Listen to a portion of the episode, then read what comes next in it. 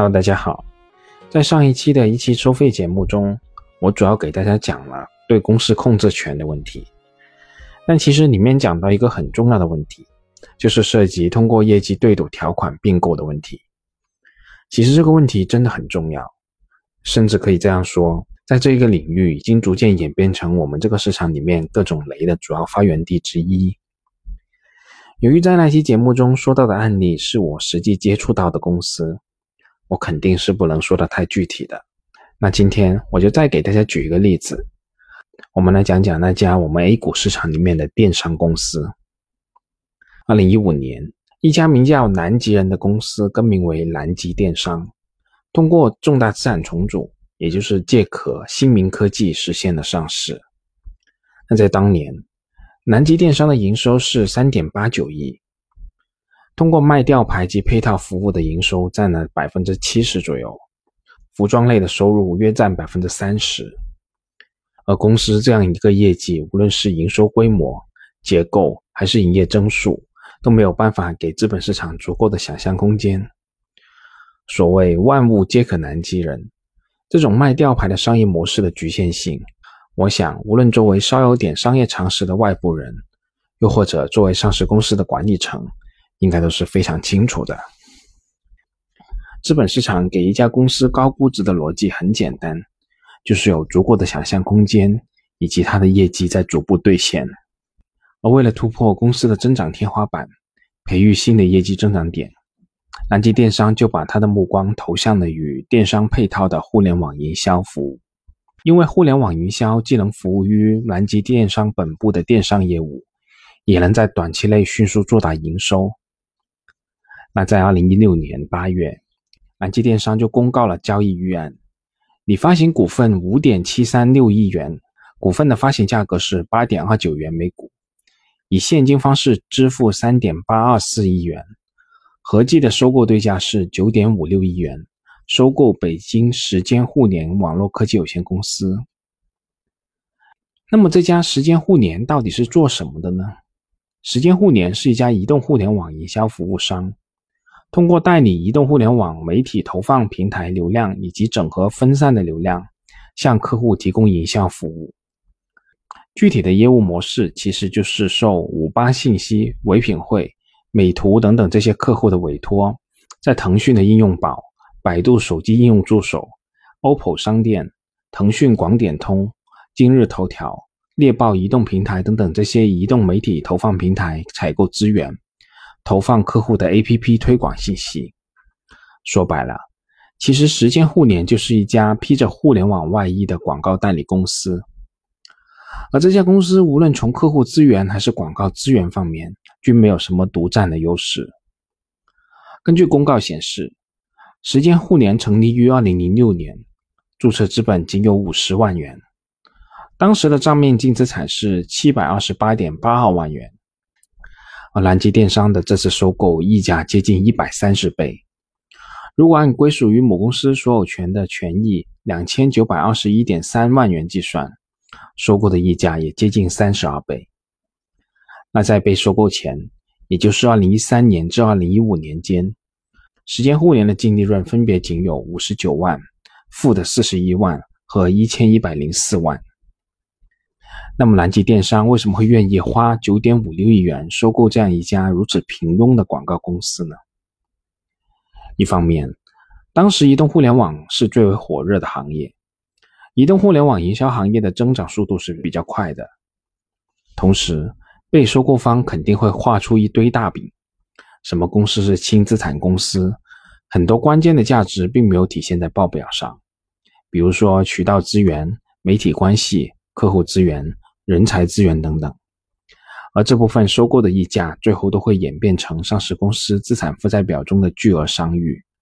为后续的巨额减值埋下了灾难的种子。说到这里，我想起了我们这些市场中的小小投资者。其实我们所面对的情景跟上市公司所面对的并没有太本质的区别。上市公司和各方市场中介通过画出一张又一张大饼，希望我们可以接受那个并不合理的高价。而如果我们真的接受了，那么此后我们要面对的肯定也将会是苦涩的果实。而另一方面，为了弥补高溢价的收购，也可以说为了评估报告可以评估出如此高的价值，时间互联的原股东方承诺，二零一六年至二零一九年间，公司的净利润分别将不少于六千八百万元、九千万元、一点一七亿元和一点三二亿元。可能有些朋友还不明白，为什么做出业绩承诺以后就能评估出高价值呢？其实道理也很简单，这其实是很多商业地产骗局的放大版。在这些商业地产的项目里面，一块豆腐块大小的商铺要卖几十万，而事实上，这些商业地产从商业的角度来说，可以说毫无价值。但地产商一般会承诺包租，同时租金收益在前几年可以达到比较高的一个收益率水平。那么我们会怎么评估这个地产的价值呢？很多投资人可能就会认为，地产商提供的租金回报将能够维持下去，这个商铺是值得投资的。而其实评估师评估企业的价值道理也是一样的，他们一般会做几年的详细预测，并假设在这个预测期以后达到稳定经营状态，也就是说，假设企业能够维持预测期这个业绩水平，较为平稳的经营下去。我们这里就不讨论这种方式是否存在天然的缺陷了，因为任何一种预测方法，无论以多么科学的框架包装，归根到底与占卜算命区别并不大。我向大家说明这种方法，其实是想让大家理解，为什么预测期最后几年的利润金额和增长率对评估价值的影响是非常关键的。而如果我们只看收购后的那几年，时间互联除了2019年净利润1.1亿元低于承诺以外，其余的各年还是比较好的完成业绩对赌承诺的。四年累计实现净利润4.21亿元，高于承诺的4.07亿元。而在这几年的年度报告中，公司的互联网营销业务贡献了接近八成的营收，而原来本部卖吊牌的营收仅占百分之二十。曾经占三成的服装销售业务已经少得可以忽略不计了。公司二零二一年度的总营收是三十八点八八亿，相比于二零一五年增长了十倍，年均的复合增长率达到惊人的百分之五十八点四九。而这其中有三十点八亿都来自于时间互联贡献，占比达到百分之七十九。而南极电商本部的营收仅有八点一亿。占比是百分之二十一，而如果我们仅看上述的这些数据，是不是就会认为，真的如公司说的那样，公司通过并购时间互联、布局互联网营销，实现了与品牌授权业务的产销协同，顺利完成了公司的转型升级呢？说到这里，我们不妨看看被并购的一方——时间互联当时的实控人刘蕊。刘蕊在二零一四年成立了北京亨利家业科技有限公司。这家公司与时间互联一样，都是从事互联网营销相关的业务。当年亨利家业的营收是一千零四十九万，净利润仅有四十九万。刘蕊肯定是不满足于赚广告业务的辛苦钱的。二零一五年六月。刘蕊以约两百八十六点五万元获得时间互联百分之四十七点五的股权。几乎在同一时间，时间互联以二十五点九万元的低价收购了亨利家业。我不知道大家怎么看以上的这段描述的，反正我自己的感觉就只能用一个名词来概括它，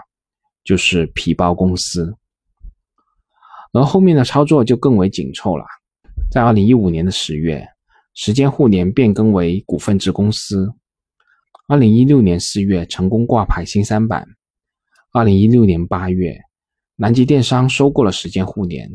刘蕊所持的股份变成了四点五四亿元，不到两年的时间翻了上百倍。而南极电商的好日子终止于对赌协议结束的时候，为了达到相关的股权解锁条件。刘蕊需要在对赌期内完成业绩承诺，以及在时间互联被收购以后继续履职五年。而在对赌期刚结束，也就是二零二一年的八月，刘蕊就卸任了南极电商的董事。此前，他也已经陆续减持南极电商的股票，套现离场。此后，时间互联的业绩也来了个急转弯。南极电商的二零二一年报显示，时间互联的净利润同比下降了百分之十三，而到了二零二二年，时间互联的净利润更是同比下降超百分之一百五十。根据公司业绩预告披露，因为需求疲软，市场竞争加剧。导致时间互联的盈利水平从二零二一年盈利约一亿元，降至本年度预计盈利约四千万至五千万。初步估算，时间互联这项资产存在减值的迹象，预计报告期计提商誉减值准备金额约四点五亿元至五亿元。这一情况直接导致南极电商预计全年亏损达到二点四亿元至三点一亿元。而二零二一年，南极电商的盈利是四点八亿元。二零二二年的前三季，公司的净利润也尚有二点四九亿元，这也是南极电商上市以来首次出现业绩亏损。当然了，我们可以说南极电商本年的亏损是因为商誉减值，属于一次性的洗澡动作，但起码我本人并不这么认为。甚至我对公司前几年的业绩也有所怀疑。当然了，这仅仅是怀疑，我没有实质性的证据，我不会因为怀疑做出任何的判断。但在最后，我倒想跟大家介绍一下我们业内整天所说的“五弊三角”。所谓的“五弊三角”是美国注册会计师协会发布的审计准则第九十九号，考虑财务报告中的“五弊中提出的。这个准则引入了新的舞弊风险评价模型，建议注册会计师将足够的注意力放在产生舞弊的主要条件上。这些条件由压力，也就是舞弊的动机或者需求、舞弊的机会和舞弊的借口三要素组成。而从我个人而言，我是认为这个舞弊三角比简单框算一下利息收入与存款余额是否匹配等等这些具体的做法。又或者说，我们业内叫做的程序要重要的多得多。好啦，我们这次先说这么多，我们下次再见吧。节目仅作为我个人投资的记录，所谈及的投资标的不涉及任何形式的推荐，请独立思考并自担风险。